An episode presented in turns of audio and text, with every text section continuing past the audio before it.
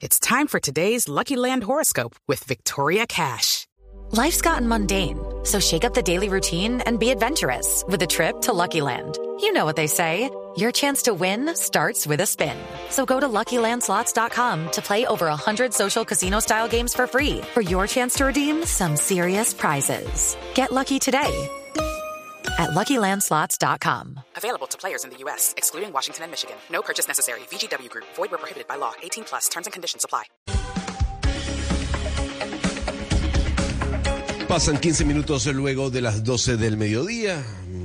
Bienvenidos a esta última parte de Mañanas Blue, recordando que comenzamos a las 4 de la mañana y vamos hasta la 1 de la tarde. También nos enlazamos con la señal de Caracol ahora y también en todas las redes sociales. Claudia, podemos decir que las tres embajadas más importantes de Colombia en el mundo serían, y usted me puede corregir, la embajada ahora comandada por Armando Benedetti en medio de la mm, rest o del restablecimiento de las relaciones con Venezuela, la embajada de Colombia en Caracas, la embajada de Colombia en Madrid y obviamente quien se lleva el trofeo como la embajada más importante de Colombia en el mundo es la embajada en Washington. ¿Me equivoco o usted está conmigo? Estoy con usted y creo que en ese orden 3, 2, 1, Venezuela, eh, Madrid, eh, Estados Unidos, con Estados Unidos porque es que hay tantos eh, niveles de relacionamiento, en cooperación, en los temas que interesan ambas naciones, en comercio, en migración, que pues, definitivamente es la embajada reina, si se quiere. Ahora, hay una noticia que, que, los colombianos están esperando, ¿no? Y ahí es donde empieza a, hacerse el lobby, ¿no? La posibilidad de la eliminación de esa visa de turismo para los colombianos. ¿Usted lo ve viable? ¿Usted cree que eso vaya a ocurrir en el gobierno de Gustavo Petro? Pues no me quiero aventurar a, decirlo, el mismo embajador y el gobierno han explicado que esto es algo que toma tiempo, pero sí me parece muy importante que por lo menos se abra el camino.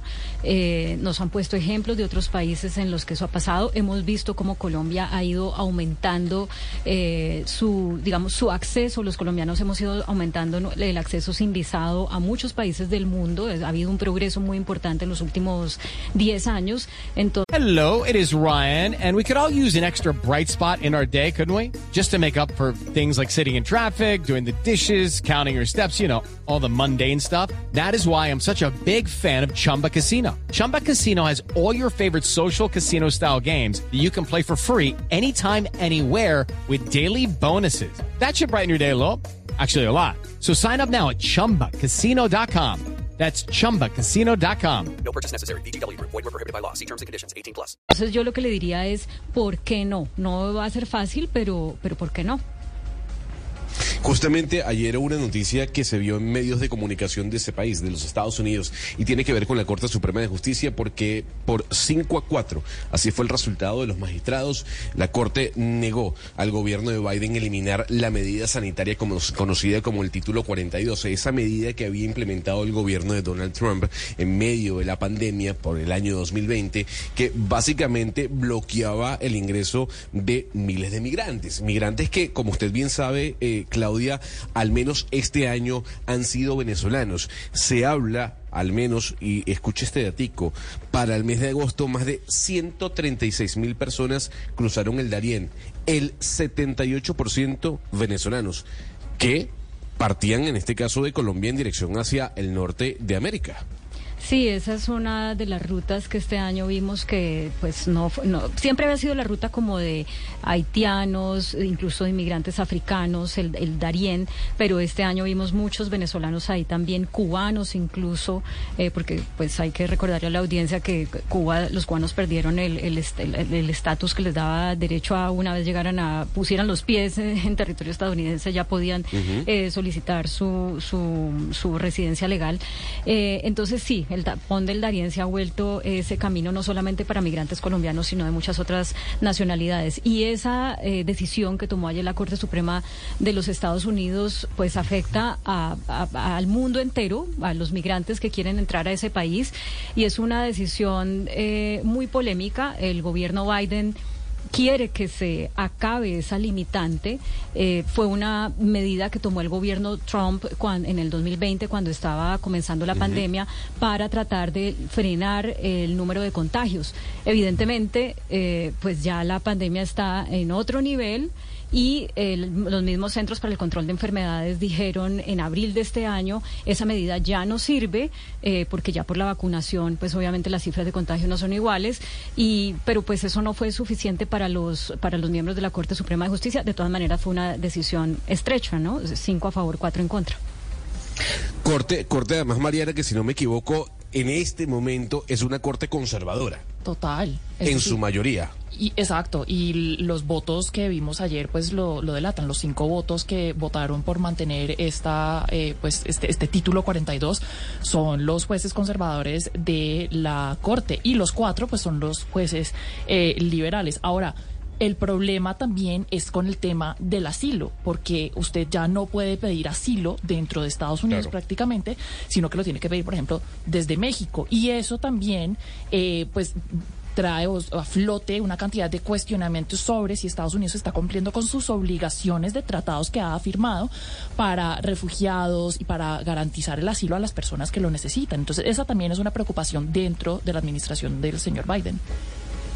Claudia, hay algo muy importante. Llama la atención. No, adelante, Ana. No, aquí hay algo muy importante para mencionar sobre los colombianos, Gonzalo, en este momento y que es una, una discusión que está pendiente y es que entre el mes de octubre de 2021 y el mes eh, de septiembre de 2022, 120 mil colombianos fueron detenidos en la frontera sur de los Estados Unidos. Es decir, son personas que estaban tratando de entrar a, a ese país, los detuvieron y esto implica un aumento del 2000%. Es que pasamos de, de, tener una cifra en 2020 que, claro, era pandemia y es muy distinto, pero en 2020 había 6.202 personas a 120.000. Esto es una disparada tremenda y son personas que están siendo detenidas, deportadas y esos datos nos están diciendo cosas muy importantes y además señalan que hay un trabajo diplomático muy fuerte por hacer. Además, Claudia, antes de que usted presente al invitado, hay una realidad. Con el gobierno de Donald Trump, América Latina quedó rezagada. El presidente Donald Trump únicamente durante su estadía en la Casa Blanca visitó esta parte del planeta una sola vez y fue en una cumbre en Argentina, ni siquiera fue a la cumbre en Lima. Este, este nuevo posicionamiento de eh, Joe Biden, así como de gobiernos progresistas, sin duda alguna, que podía acercar más o, o pudiese acercar más lo que es América o Latinoamérica con los Estados Unidos. Bueno, pues eh, Gonzalo, eh, Colombia usted sabe que es un país aliado de los Estados Unidos, es el amigo de los Estados Unidos en la región, por eso a pesar de que Estados Unidos de pronto es lejano para algunos países de la región, Colombia no, al menos a nivel de lo que se maneja eh, en los gobiernos, de gobierno a gobierno. Por eso hemos invitado al embajador de Colombia en Washington, Luis Gilberto Murillo, quien ya nos acompaña y le agradecemos esta comunicación. Embajador, bienvenido. Ah, muy buenas tardes, Claudia, y un saludo muy especial a usted y, a el panel y a la audiencia. Mira, hay mil temas que hablar con usted, pero por supuesto hablemos de este que es el tema coyuntural. La decisión que toma ayer la Corte Suprema de Justicia de mantener este impedimento para que miles de migrantes puedan solicitar asilo en los Estados Unidos, ¿cómo ve usted que impacta los planes que tiene el gobierno colombiano y que usted ha anunciado y gestionado para que los colombianos podamos entrar eh, sin necesidad de visa, para que los colombianos podamos recibir ese estatus de salida forzosa diferida por el que usted también está trabajando. ¿Cuál es el impacto? Bueno, eh, ah, como usted sabe, el, el presidente Petro ha planteado que debe tener una política, política migratoria que, que realmente responda a la humanidad de las personas, como la ha llamado una política migratoria humana. Y eso eh, cobija obviamente el contexto regional. La respuesta a este desafío tiene que ser una respuesta regional porque es un, es un desafío de esa naturaleza. El título 42, que, que se basa en una ley del año 1944, precisamente se dio como una medida de salud pública y, el carácter era temporal, muy dentro de la soberanía de los Estados Unidos. Eh, nosotros creemos que, y lo ha planteado el gobierno, el gobierno colombiano, que esa medida se, se aparta del espíritu de la Declaración de Los Ángeles sobre migración en las Américas Ah, sin embargo, el gobierno del presidente Biden coincide con esa misma mirada. Han planteado que esa fue una medida temporal que se, que se debe ah, dejar de aplicar, pero en el contexto de las discusiones domésticas de los Estados Unidos, pues la, Corte Suprema ha tomado una decisión de mantenerla y nosotros vamos a observar ah, muy detalladamente cuál es la evolución de ese debate. Van a tener audiencias en el mes de febrero o marzo y la Corte tomará una decisión. Pero es un tema de discusión muy de la política doméstica de los Estados Unidos, donde hay posiciones ah, diametralmente opuestas frente a la aplicación de, de esta medida que afecta a derechos. La verdad es que afecta a derechos, pero nosotros respetamos la evolución de, del debate dentro de los Estados Unidos. Pero esto me da la oportunidad para decirle que lo que hemos venido planteando en el contexto de la relación bilateral entre Colombia y los Estados Unidos eh, tiene que ver con, primero, el abordaje regional de la respuesta del fenómeno migratorio, de tener una migración que sea ordenada, una migración que sea segura y, realmente que sea más humana. Y en ese, en ese contexto se han planteado cuatro líneas muy, muy importantes y se han discutido con el gobierno de los Estados Unidos. La última discusión se dio con el secretario de Seguridad Nacional de los Estados Unidos, Alejandro Mayorkas. La primera tiene que ver con regularizar a los migrantes, realmente que esta, que esta migración sea, sea segura y que el abordaje sea regional. La segunda, el control y la lucha más bien contra la trata de, personas y el tráfico de migrantes. Mira, hay un, hay un comercio ilegal uh, inaceptable e inhumano en torno a, las personas que quieren ingresar a los Estados Unidos ah, de manera irregular. La, la tercera tiene que ver con crear un corredor humanitario, porque muchas personas cuando se encuentran con las dificultades y la inhumanidad de realmente eh, meterse por esas trochas o llegar a México y tratar de pasar por la frontera, quieren devolverse a su país, pero no tienen, no tienen la posibilidad ni el apoyo de regresar a su país. Y Colombia ha planteado en el, a los Estados Unidos y en el contexto regional que es necesario garantizar esos corredores humanitarios para el regreso. Y la cuarta línea son las campañas informativas. Hay que, hay que realmente concientizar a las familias, a la ciudadanía, que no hay que exponerse a realmente el, lo difícil, lo, inhumano y, a, perder sus vidas en, un, en, una, en una aventura como estas. Y estamos promoviendo que la gente quedarse en sus países. Por eso Colombia ha hecho un gran esfuerzo y es modelo ah, internacional en acoger a los migrantes.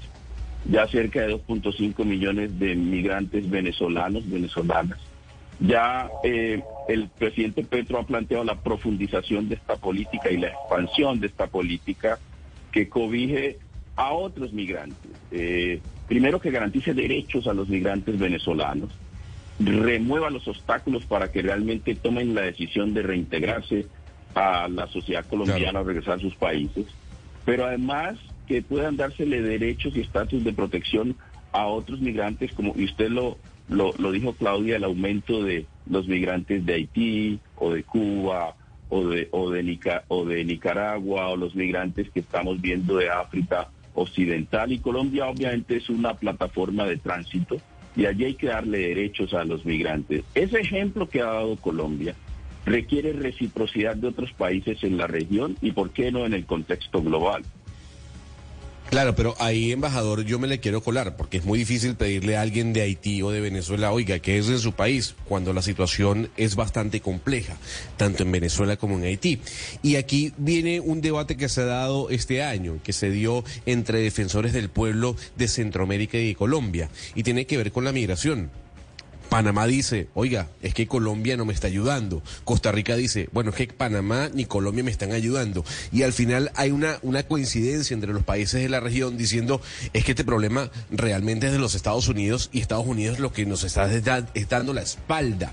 Estados Unidos, ¿qué le responde usted cuando usted como embajador le pide ayuda para solventar la situación migratoria que se genera en Colombia y que cruza el Darién hacia arriba? Miren, nosotros, ah, obviamente Colombia coge la declaración de Los Ángeles porque la suscribió, eh, la, comparte, eh, lidera algunos de los comités precisamente en, el marco de esta, de esta declaración y con el liderazgo de la Cancillería y de Migración Colombia, sobre todo el canciller y la vicecanciller Laura Gil, y además a Fernando García de Migración Colombia han hecho planteamientos muy claros. Colombia ha hecho un esfuerzo inmenso. Son cerca de 1.5 puntos del PIB que está invirtiendo en atender a la población migrante. Ha dado un gran ejemplo. Ha tomado las medidas necesarias. Y necesitamos que otros países en la región también lo hagan.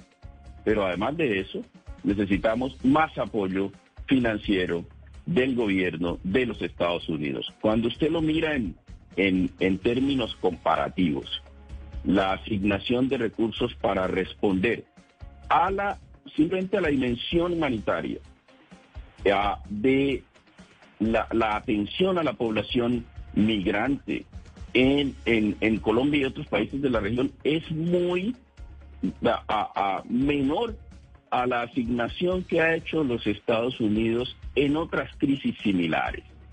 En, obviamente lo que tiene que ver con la crisis generada por eh, la invasión a Ucrania, la guerra eh, en Ucrania, todo lo que tiene que ver con el fenómeno del conflicto en Siria, inclusive menos recursos de lo que se asignó y se asigna la crisis en Sudán.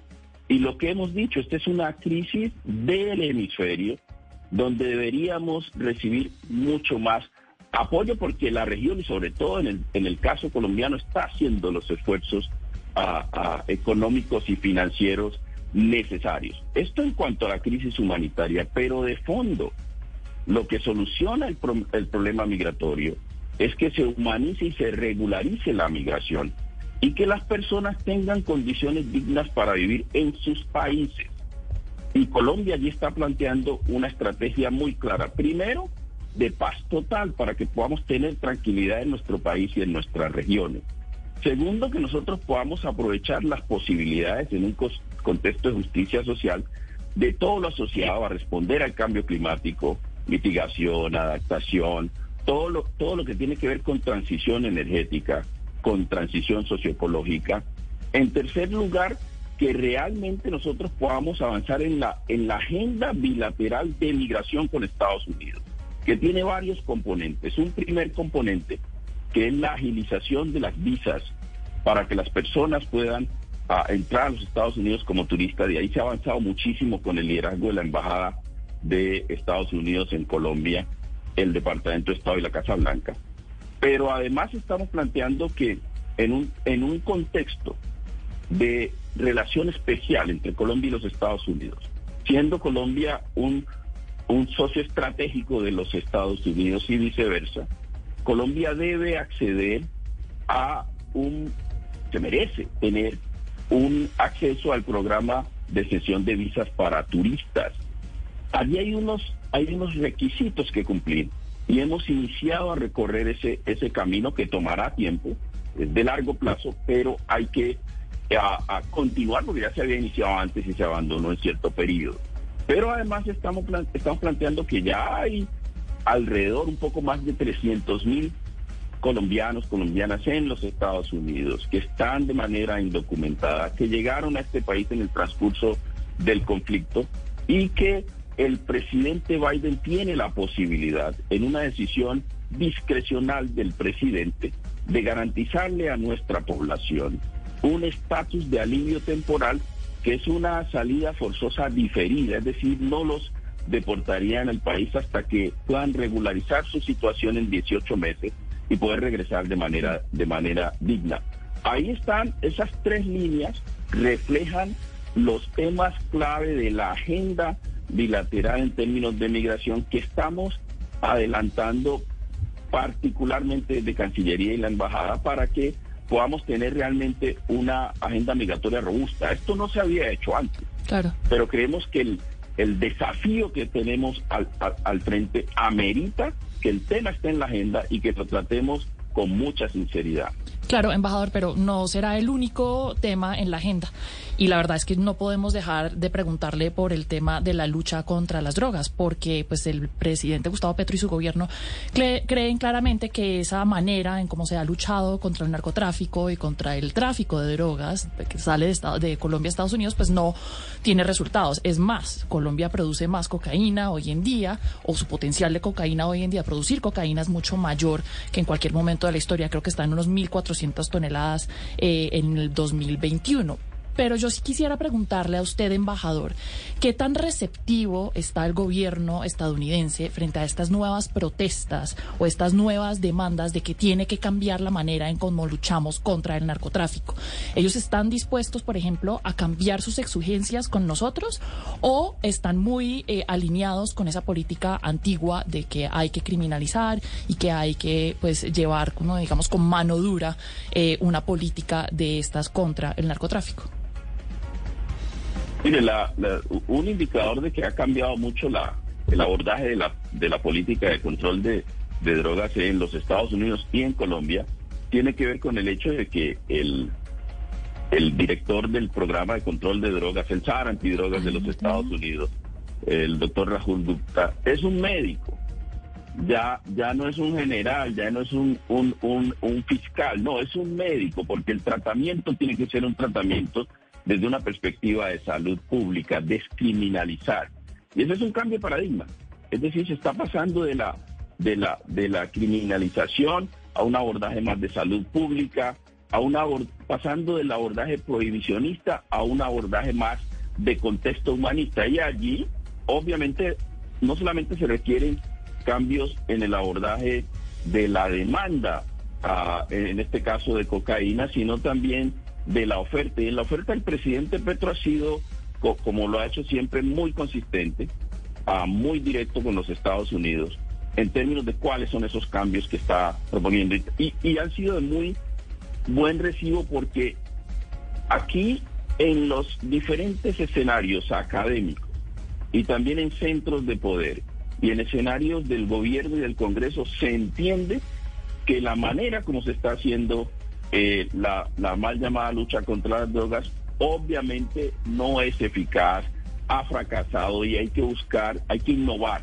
Y allí está, están esperando las innovaciones, obviamente, desde Colombia, y hay varias. Embajador. Y allí el presidente Sí, es que respecto a eso yo quisiera plantearle para que usted termine su respuesta eh, las sobre las declaraciones que ha dado recientemente el nuevo director del PENIS, que está recién posesionado, el señor Tascón. Él ha usado como una metáfora, ¿no? De Alotarzán. Dice que no se le puede pedir a los campesinos que dejen el cultivo de coca bora sin que tengan agarrado el otro bejuco. Es, eh, y entonces por eso hay que crear una manera de que se les pueda comprar su producción sin que la aumenten y, bueno, generar un mercado legal alrededor de los productos eh, basados en la, en la, en la coca. Eh, pero pues esto obviamente requiere tiempo y lo que lo que me gustaría que usted nos dijera es cuando Estados Unidos oye que ese es uno de los proyectos innovadores, digamos, ¿qué le dice, qué le responden a usted? ¿Vamos a apoyarlo? ¿No nos suena? Eh, ¿Tiene sentido? ¿No tiene sentido para ellos? Bueno, hay, un diálogo muy cercano con los Estados Unidos. Felipe Tascón es uno de los expertos más ah, conocedores del, de, la, de la situación de, obviamente, de cultivos de coca, del tráfico de cocaína, y conoce muy bien los territorios, las regiones. Y lo que él ha planteado, que recoge precisamente la visión y el cambio de paradigma que ha ha venido el presidente Petro ah, discutiendo con el gobierno de los Estados Unidos tiene que ver con el hecho de que hay que cambiar las métricas y hay que tener un marco más holístico de transformación de los territorios. Mire usted en eso, Claudia, que el propio presidente, el propio secretario de Estado, Anthony Blinken, lo manifestó que apoya precisamente ese abordaje holístico del presidente Petro. Allí el gobierno lo ha dicho en el Congreso, inclusive sectores del, del Partido Republicano, al congresistas, tanto representantes a la Cámara y senadores que he tenido la oportunidad de hablar de estos temas, están de acuerdo que hay que probar este, nuevas herramientas. El presidente Biden está dispuesto a apoyar. Estas herramientas no son cosas traídas por debajo de la manga, estas son herramientas que ya se han dado en en, ejemplos distintos que pudiesen aplicarse a la experiencia colombiana. Mire que en el caso de, Tailandia, Lucky Land Casino asking people what's the weirdest place you've gotten lucky? Lucky? In line at the deli, I guess? Aha, in my dentist's office. More than once, actually. Do I have to say? Yes, you do. In the car before my kids' PTA meeting. Really? Yes. Excuse me, what's the weirdest place you've gotten lucky? I never win and tell. Well, there you have it. You can get lucky anywhere playing at LuckyLandSlots.com. Play for free right now. Are you feeling lucky? No purchase necessary. Void where prohibited by law. 18 plus. Terms and conditions apply. See website for details. Que fue, que fue un, país que en el 2002 lo declararon libre de cultivos de amapola. Empezó con su nueva estrategia precisamente diciendo, mire, no vamos a focalizarnos solo en erradicación, sino que vamos a empezar con transformación del territorio, inversiones en salud, en educación, en infraestructura, oportunidades para la población en esas, en esas zonas. Y les resultó, disminuyeron sustancialmente los cultivos de amapola que fueron declarados por la ONU como un país libre de cultivos de amapola. Esa es la línea que se sigue, allí hay evidencia. Y lo que se está planteando es focalizar la lucha a, a, contra el narcotráfico en los eslabones más fuertes de la cadena, como dice el presidente Petro, los dueños del negocio. Del negocio. Uh -huh. Y hay que trabajar en interdicción, en, en lavado de activos, en enriquecimiento ilícito y darle oportunidades a los eslabones más débiles que son precisamente estas comunidades. Ahora, eso no es un salto al vacío. Aquí hay un proceso de transición y una gradualidad. En los cinco meses de gobierno del presidente Petro se han erradicado más de 20 mil hectáreas de coca, se ha aplicado erradicación forzosa, igualmente se han confiscado más de 200 toneladas de, de cocaína, se ha seguido en el proceso de, de extraditar a eh, criminales de estas, de estas redes, pero, pero se está diseñando una nueva política con evidencia para que se pueda aplicar y realmente sea eficaz para controlar, contro, controlar el tráfico de uh, uh, cocaína en Colombia. Eso sí. está en estamos en discusión, hay un diálogo muy fluido con el gobierno de los Estados Unidos en tal sentido. Ya hay un acuerdo que se, que se suscribió con el señor ministro de Justicia en Colombia y además que fue presentado en su visita a los Estados Unidos, que fue uh, precisamente un abordaje de muy buen recibo, donde además de tener la métrica de erradicación de cultivos a, de uso ilícito de coca, hay otras métricas de transformación del, del territorio. Embajador, pero ¿qué tanto puede afectar esa cooperación de Estados Unidos en la lucha contra las drogas en Colombia? Las declaraciones recientes del presidente Petro, en el sentido de que el, precio del dólar está relacionado con que eh, el ingreso del, del, del, tráfico de las de la cocaína no está llegando a Colombia, sino que se queda en Nueva York. Le, le permítanme, le dejo escuchar a los oyentes exactamente lo que dijo el presidente Petro y usted me da su opinión al respecto. ¿Y de dónde venían los dólares que entraban a Colombia? ¿De los del petróleo? Sí. ¿De los del carbón? Sí. Pero también eran los de la cocaína. Si el peso colombiano se cayó, evidencia una realidad económica. Y es que los dólares de la cocaína ya no están entrando en Colombia. Se quedan en el camino. Se quedan en Wall Street, New York. ¿Cómo interpreta usted estas declaraciones del presidente Petro, embajador, y qué le ha dicho el gobierno Biden al respecto? Pues el presidente ha hecho eh, una afirmación que refleja precisamente el hecho de que el mercado de la cocaína se ha globalizado y hay unos centros de poder, unos dueños de este negocio que no necesariamente están en esas comunidades que cultivan coca, que ganan muy poco, que realmente lo hacen por uh, mera supervivencia. Y yo creo que ahí lo que él está reflejando eh, es, un, es un planteamiento en, en, el hecho de que se globalizó y eso lo reconoce, obviamente, se reconoce en distintos sectores también aquí en los Estados Unidos. Y una cosa muy importante de resaltar es que el presidente Petro en todas sus reuniones públicas y privadas, en sus manifestaciones públicas, ha manifestado lo mismo. Mire, aquí hay que transformar radicalmente la manera en que se hace la lucha contra el narcotráfico y aquí realmente hay que darle oportunidades a las comunidades y hay que perseguir a los que se han enriquecido y se enriquecen ilícitamente con la muerte, con la desgracia de muchas personas, no solamente en Colombia y no solamente en los Estados Unidos, sino ya en el contexto global. Y por eso hemos pedido en, la, en, el, en el margen de cooperación con los Estados Unidos que se fortalezca la cooperación judicial, que se fortalezca la cooperación en inteligencia para poder hacer a interdicción, que se fortalezca la interdicción sobre todo ribereña en ríos y se, y se fortalezca la marítima y la fluvial.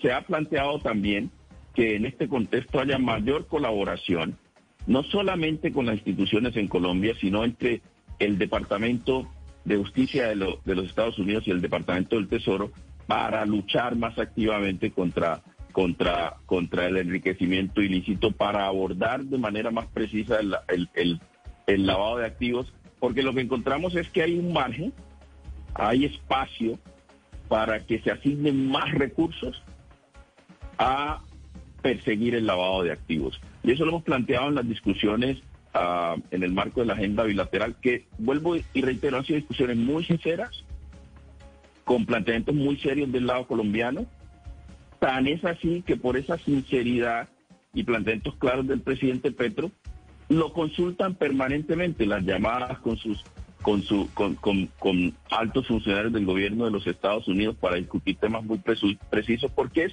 realmente el único que está proponiendo de manera muy valiente nuevas formas de abordar la lucha contra el narcotráfico. Señor embajador, pero esta, esta forma de, abordar la lucha con el narcotráfico también implica una serie de conversaciones eh, con el Congreso. Usted está hablando eh, precisamente pues de las instituciones y una de esas instituciones es el Congreso y dentro de esos temas está la paz total. ¿Qué podemos esperar eh, del Congreso de los Estados Unidos en términos de apoyo y destinación de recursos para la paz total y las conversaciones que había, habría que dar eh, en torno al tipo de, pues, de concesiones que tendría la paz total y el tipo de, de manejo, de aproximación que se le daría al tema del narcotráfico? Nosotros iniciamos ah, conversaciones ah, muy temprano con eh, no solamente con la administración, sino también con el Congreso de los Estados Unidos. Aquí es muy importante mantener el carácter bipartidista de la cooperación con Colombia y mantener el estatus de relación especial. Y allí hemos encontrado muy, muy buena receptividad. Eh, hemos planteado al Congreso de los Estados Unidos eh, cinco prioridades fundamentales obviamente la paz total con sus distintos componentes, que incluimos ahí la implementación decidida del acuerdo de paz con las FARC. Y como ustedes lo pudieron notar, el secretario de Estado Anthony Blinken manifestó que Estados Unidos apadrina el, capítulo étnico del acuerdo de paz con las antiguas FARC. Y también en ese mismo aspecto de la paz total, incluido la negociación con el ELN, hay mucho interés aquí en Estados Unidos y en el Congreso de, ah, de, este país por la evolución de esa negociación eh, con el ELN, los productos que se van a dar, los acuerdos parciales que se, a los cuales se, van a, se va a llegar. Pero también lo, el planteamiento de poder lograr el sometimiento, el acogimiento de redes criminales de alto impacto en los territorios. Hay un componente y una prioridad muy importante. La, la segunda prioridad tiene que ver con cambio climático y protección de la biodiversidad. Y allí estamos planteando que es supremamente clave que se apoye el fondo de revitalización de la selva que ha planteado el presidente Gustavo Petro. Y hay muy buen ambiente en ambos partidos para apoyar ese, ese fondo, sumado al fondo de tierras para poder contribuir al proceso de paz de paz total a, la, esta primera prioridad. Hay una tercera prioridad que es migración. Y mire usted lo interesante que en el tema de migración, sobre todo en el alivio migratorio para la población colombiana, tenemos un grupo muy importante de congresistas, de representantes y senadores del Partido Republicano que coinciden y ven con muy buenos ojos esta, esta propuesta. La cuarta prioridad tiene que ver con seguridad con seguridad eh, eh, y derechos humanos, obviamente. Y la quinta, para, para, para concluir, tiene que ver con prosperidad económica e inclusión social y territorial. Mire, esa es la base para poder solucionar de fondo todos los problemas que hemos manifestado de paz es la, es la base para la paz, pero también es la base para poder disminuir los flujos migratorios. Sí, pero, pero señor embajador, permítame y yo, y yo le, le hago énfasis en el tema de la negociación con estas organizaciones criminales, es decir, con los que se dedican a unos delitos comunes, no delitos políticos, como sería el caso del ELN. Es decir, esa negociación con los narcotraficantes, con los grupos narcotraficantes, ¿qué tanto, qué tanta receptividad tiene en el Congreso de Estados Unidos, en el gobierno de Estados Unidos? ¿De qué manera ese tratamiento que se le va a dar a estos grupos criminales, eh, ya sea por sometimiento o por cualquier otro tipo, ¿qué tanta receptividad tiene en Estados Unidos, señor embajador?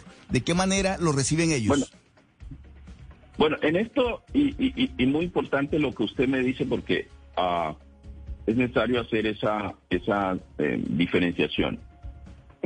Se entiende por, la, por el precedente de la negociación con las antiguas FARC, se entiende, se entiende muy bien eh, la necesidad de avanzar en una negociación muy seria con el ELN y aún con la segunda Marquetalia, porque tiene un origen político.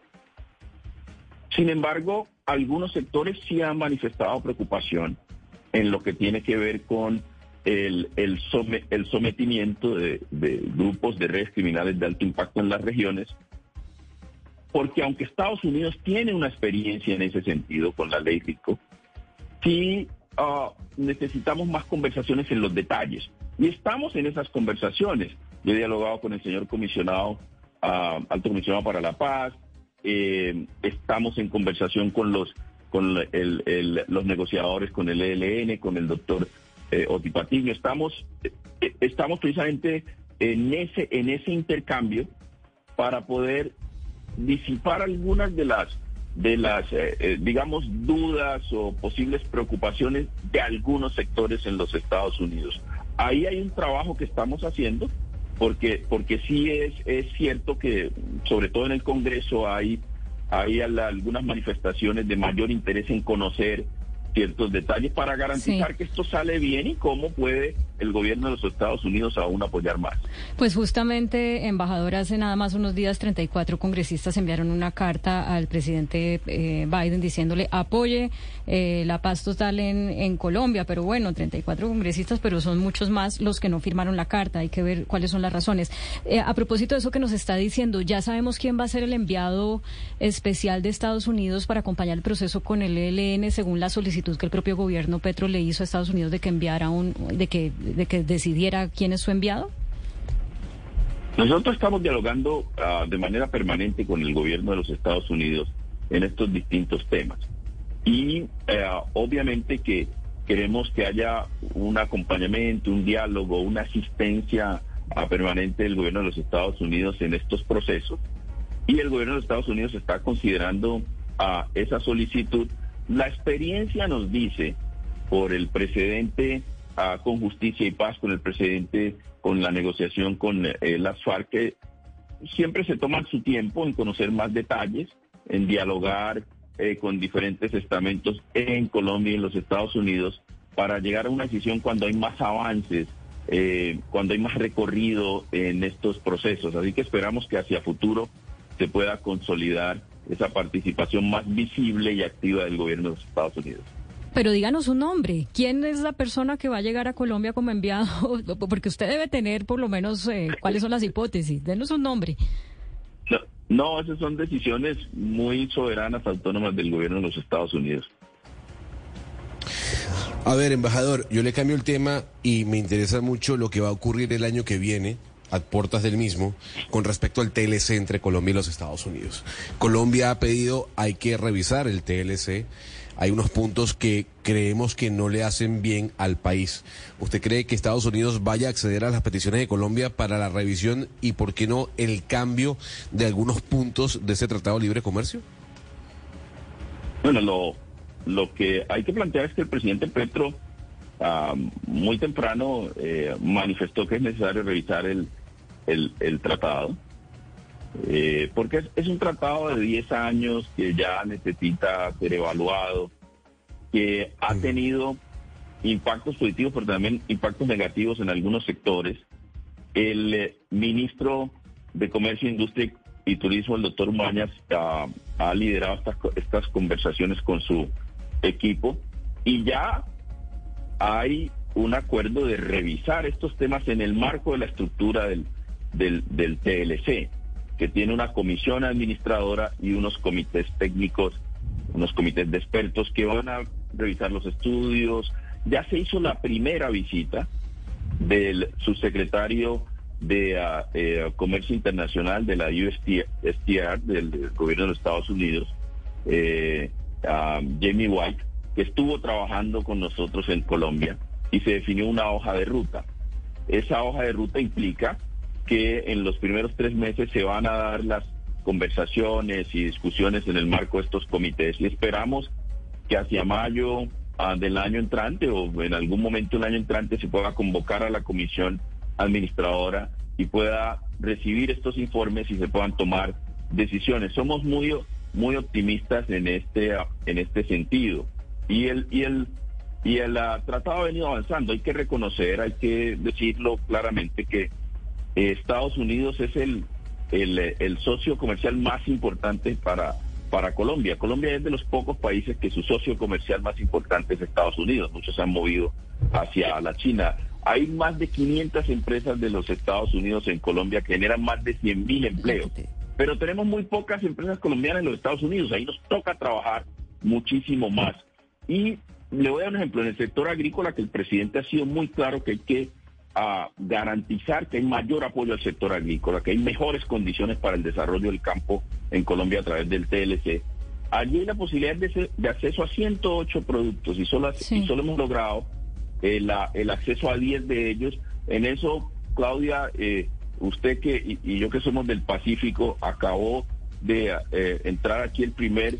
El, mango. De, de, mango del Pacífico, de Palmira, entre otras cosas. Sí, exacto. Y ahí hay un margen grandísimo para crecer. Entonces creo que hay que avanzar más en la generación de capacidad para la exportadora en Colombia. Mire que el comité de capacidad exportadora en el marco del TLC nunca se convocó en 10 años. Y eso era para apoyar a pequeños y medianos empresarios para que exportaran. Entonces yo creo, creo que ahí hay un margen para poder seguir avanzando y esos son los temas que está eh, eh, renegociando, eh, revisando el señor ministro de Comercio con su contraparte en los Estados Unidos y nosotros estamos acompañando ese proceso. Pues tiene mucho trabajo y cuál más retador que el otro embajador y bueno, se quedan muchos temas importantes entre el tintero por preguntarle, pero permítame cerrar con su experiencia personal siendo embajador, porque, bueno, para las personas que no lo saben, eh, Luis Gilberto Murillo desde hace muchos años tiene unas relaciones excelentes con el caucus afro en los Estados Unidos y yo creo que eso le facilita su trabajo enormemente. Pero también es cierto que es el primer embajador de Colombia afro en los Estados Unidos y que hay racismo aquí y en todas partes y por eso la pregunta es si usted ha sentido discriminación eh, en, en, esos círculos, digamos, de pronto no en el Congreso, porque los congresistas creo que están un poco más políticamente correctos en ese sentido, pero en los estados, eh, ¿se ha sentido discriminación por el hecho de ser negro, embajador? No, no, la verdad que no, simplemente genera curiosidad en términos de de que no, no, no habían visto una embajador de país de América Latina, eh, separando el Caribe, país de América Latina eh, negro afrodescendiente.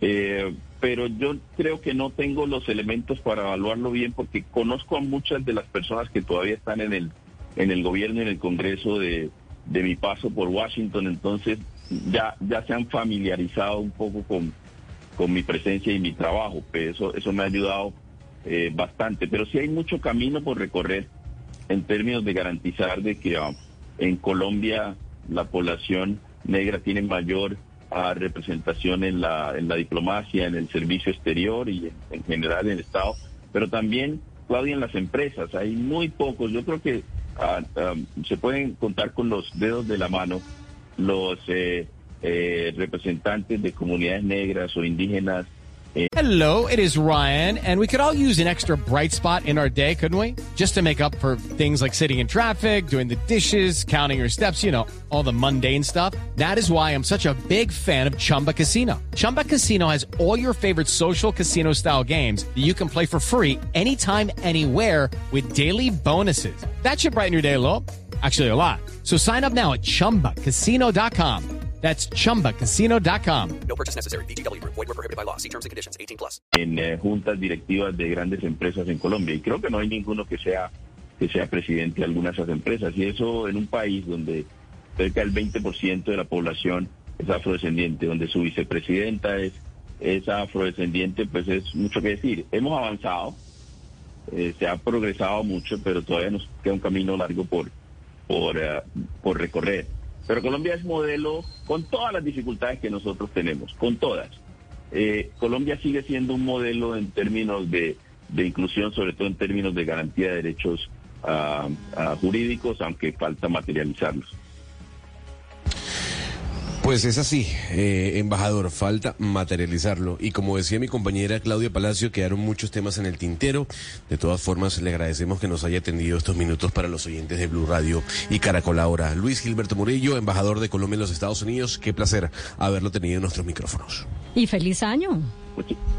Y feliz año también, feliz gracias. año y feliz Navidad y, y feliz Día de Reyes. Son las 12 y 59 minutos de la tarde. Sí, efectivamente, Claudia, se quedaron muchos temas en el tintero. Eh, seguramente el año que viene este, este personaje, porque digamos que es uno de los personajes más importantes de la política en Colombia, dará mucho de qué hablar y te- estará con nosotros en estos micrófonos. Nos despedimos de cada uno de ustedes, no sin antes invitarlos a que continúen con la pro- programación de Blue Radio y mañana nos escuchamos en el último jueves del año 2022. Okay, round two. Name something that's not boring. laundry? Ooh, a book club. Computer solitaire, huh? Ah, sorry, we were looking for Chumba Casino. That's right. ChumbaCasino.com has over 100 casino style games. Join today and play for free for your chance to redeem some serious prizes. ChumbaCasino.com. No purchase necessary. Were prohibited by law. 18 plus. Terms and conditions apply. See website for details.